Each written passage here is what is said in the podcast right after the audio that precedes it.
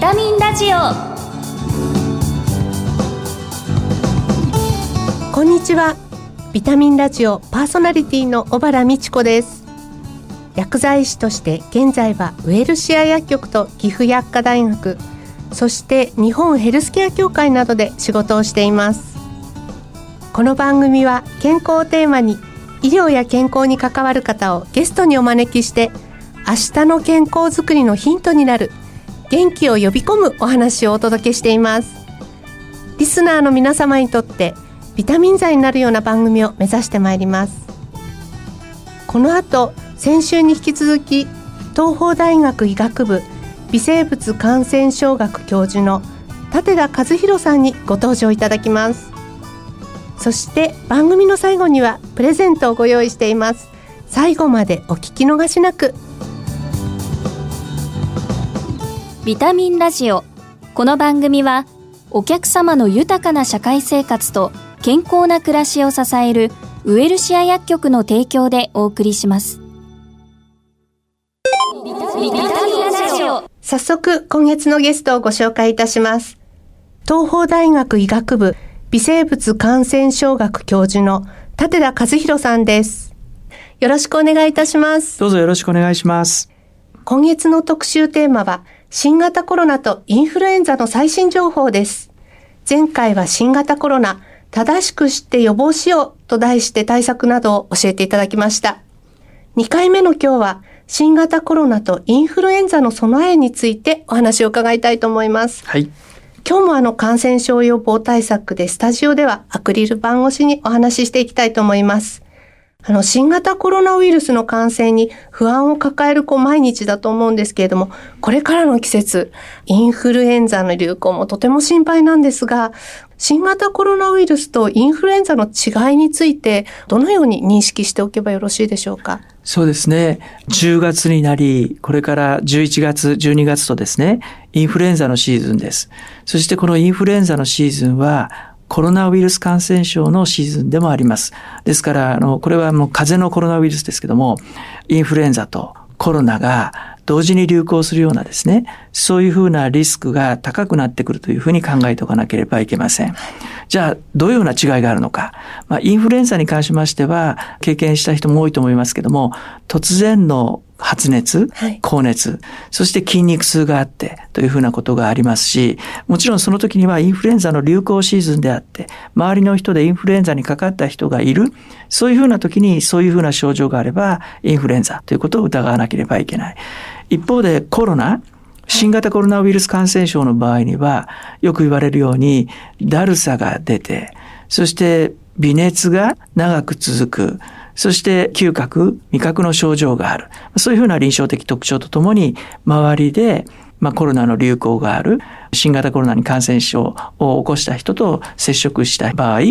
そういう場合には、この新型コロナを疑っていくというふうなことになると思います。インフルエンザだと確かにこう筋肉痛のような関節痛のようなあの嫌な痛みがあるんですけど、新型コロナではそれは効かないような気がするんですがそうですね。全然ないというわけではありませんけれども、はい、突然の発熱と筋肉痛、関節痛、あの、その感じですよね。はい、大体みんなわかりますよね、はい、あの感じがあると、インフルエンザを疑うということでいいと思います。はいこれからこう寒さが強まってくる季節にインフルエンザなどの感染症がこう流行してしまうっていう理由は何かあるんでしょうか？気温と湿度の関係が非常に重要になるわけですけれど、はい、この生物学的にですねこのインフルエンザ、はい、あるいはコロナウイルスというのは、まあ、通常日本の秋冬に流行する毎年同じような時期に、まあ、大きな波なのか小さな波なのかはありますけども流行する。それがあのこのウイルスの特徴です。ですからそれはあの夏になるとそれは一旦下がるけどもまた秋冬に出てくる。今回はですねただそれに加えて新型のコロナでしたから、はい、私どももですね第2波は秋冬に来るのかなと思ってたんですけれども、予想が外れました。この新型ということで、夏にですね、はいはい、あれだけ増えてしまったというのは、これ予想外で、やっぱり新型なんだなということを感じたところです。そうですね。この夏に増えた原因っていうのは何か先生たちはご存知ですか？いやこれは本当ですね。だから、通常の風邪のコロナウイルスとはやっぱり違う、はい、やっぱり遺伝子の違いがあるのか、私たちが免疫が全然ないから、はい。これある意味感染起こしやすかったのか、まあそういったことの可能性もあると思います。まあ、ノロウイルスとか、あの、そういったものに関しても、どうしても冬のイメージが強いので、ねはい。今回の夏の流行はちょっと驚いたんですけれども、うん今後インフルエンザが例えば流行ってくることを想定したときにですね、例えば予防接種などは積極的に受けておいた方がいいんでしょうか？はい。インフルエンザと新型コロナのですね、まあ、臨床的な特徴はちょっと違いがありますけども、はいあの、なかなか鑑別が難しいということがあります。ですから、あの、予防できるものは、前もって早めに予防しておくのが大事です。そういう意味では、あの、特にですね、お年寄り、はいあるいは子供たち、はいあるいはその介護施設に入っている人たち、そういうような人たちに関しては、早めにインフルエンザのワクチンを接種して、それとともにですね、これ、飛沫感染対策、はい。あるいはその手指衛生、はい。接触感染防止策、それとマイクロ飛沫も含めてですね、対策を徹底していくということが重要になると思います。あの、実際、残念な話なんですけど、発熱があったと。で、新型コロナウイルスとインフルエンザ、両方の疑いがもし出てしまった場合などは、医療機関でこう、同時に検査を受けることっていうのはできるんでしょうか？そうですね。これ、あの、今、あの、政府がですね、中心になって、そして医師会の協力のもとにですね、新型コロナなのか、インフルエンザなのか、なかなか鑑別が難しい。そういう人たちをですね、どういうふうに診断をして、そして治療をしていくのかという、その流れ、はい。それを、あの、お今準備しているところです。ですから、あの、お第一波の時に比べるとですね、このお秋冬では、開業医の先生方の診断に関しての準備、はい。あるいは自分のところでは診断ができないかもしれないけれども、医師会の PCR センターとか、診断をしてもらえるような施設を用意して、そこにお送りして、はいそしてそこで検査をしてもらえるような、そういうふうなあの仕組みもできつつあります。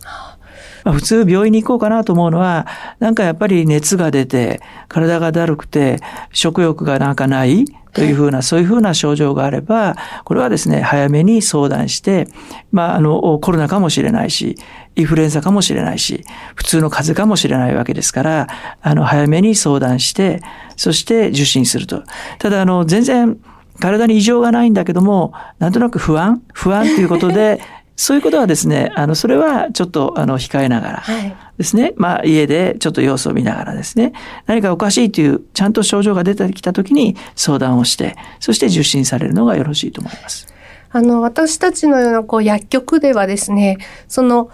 病院に行くまでもないなと思ってる方もお立ち寄りになられるんですけれども、やはりそういう方たちに一般用の薬品をあのお売りしていいのか、あるいは受診勧奨を進めた方がいいのか、迷う場合もあるんですね。そうですね。はい。これはですね、やっぱり僕は薬剤師の先生方はそういった知識と経験をお持ちの先生ですから、ですからまずはですね、まず薬剤師の先生に相談してみて、そして話してみてですね、はい。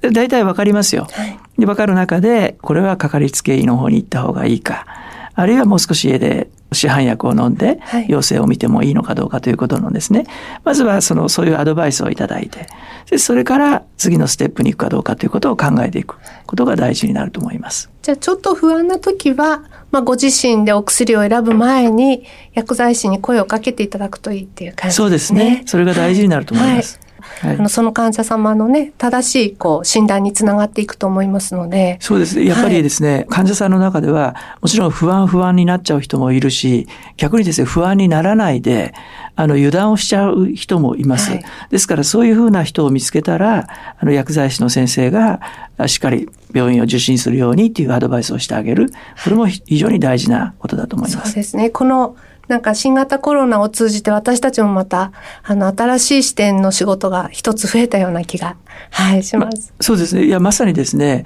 みんながですね、はい。協力し合いながら、連携しながら、この、まあ、コロナはい。と向き合っていくという、そういうふうなチャンスにしていかなければいけないんじゃないかなというふうに思います。そうですね。まあ、新型コロナ自身はピンチですけど、ここを、まあ、チャンスにね、上手に乗り越えていくっていうのも、あの、私たちのできることかもしれない。そうですね。そういう発想が、まさに、まあ、元気で、はい。その、お健康でいるという大事な方向性だと思います。はい。あの、最後に番組恒例の質問なんですが、立田先生ご自身のビタミン剤となっている元気の源を教えてください。そうですね。特別なことは何も僕はやってないですけれど、ただやっぱりそのこの新型コロナのこのあの大流行の中でですね、はい、私も仕事のそのパターンが変わったりとか、ある意味少し忙しすぎちゃったりとか、そういったことが起きているようなこともありましたけれど、でそれでもですね、できるだけやっぱり睡眠、それと食事には注意しなければいけないなということを気をつけていましたし、特にあの、できれば週末はですね、少し家でゆっくりする時間、はいそして、あの、週末は家族で食事をする時間、はい、それを楽しみとして、リラックスして、そして次の週に備えるという、それが私にとっての、まあ、ビタミン剤です。家族を通じて、新たなこう自分の生活を振り返っていくっていう時間も、あの、とてもこれから貴重な時間になっていきそうですね。そうですね。だから今まで楽しめなかったことを楽しむような、そういうふうな行動変容。はいここが非常に大事なのかなというふうに思っています。元気のいただけるようなお話をいただきました。今日は新型コロナとインフルエンザの備えをテーマにお話を伺いました。ゲストは東邦大学医学部微生物感染症学教授の立田和弘さんでした。お忙しいところありがとうございました。どうもありがとうございました。あ、風邪薬切らしてた。ドラッグストア空いてるかな深夜もオープン。ウエルシア。あれ？薬残っちゃったな。お薬の相談も。ウエルシア。答える、支える、ウエルシア薬局。公共料金、各種料金のお支払いも受けたまわっております。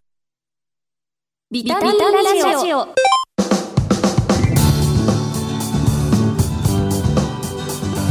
2週にわたり新型コロナとインフルエンザの最新情報について立田和弘さんにお話を伺いました。ここで番組からプレゼントのお知らせです。今回は二酸化塩素のパワーで空間除菌大木製薬のウィルオフストラップタイプブルーとピンクをそれぞれ10個ずつ抽選で20名様にプレゼントいたします。首にかけて持ち運びができるストラップタイプでお出かけ先のパーソナル空間のウイルス除去や除菌に便利です。またシンプルなリバーシブルデザインとなっています。ご希望の方は番組のサイトからご応募ください。締め切りは10月20日とさせていただきます。お聞きのビタミンラジオ再放送は土曜夕方5時40分から。放送後はラジコのタイムフリーやポッドキャストでもお聞きいただけます。次回の放送は11月3日文化の日になります。手洗いマスクで感染対策を忘れずにお願いします。番組パーソナリティの小原美智子でした。次回この時間にまたお会いしましょう。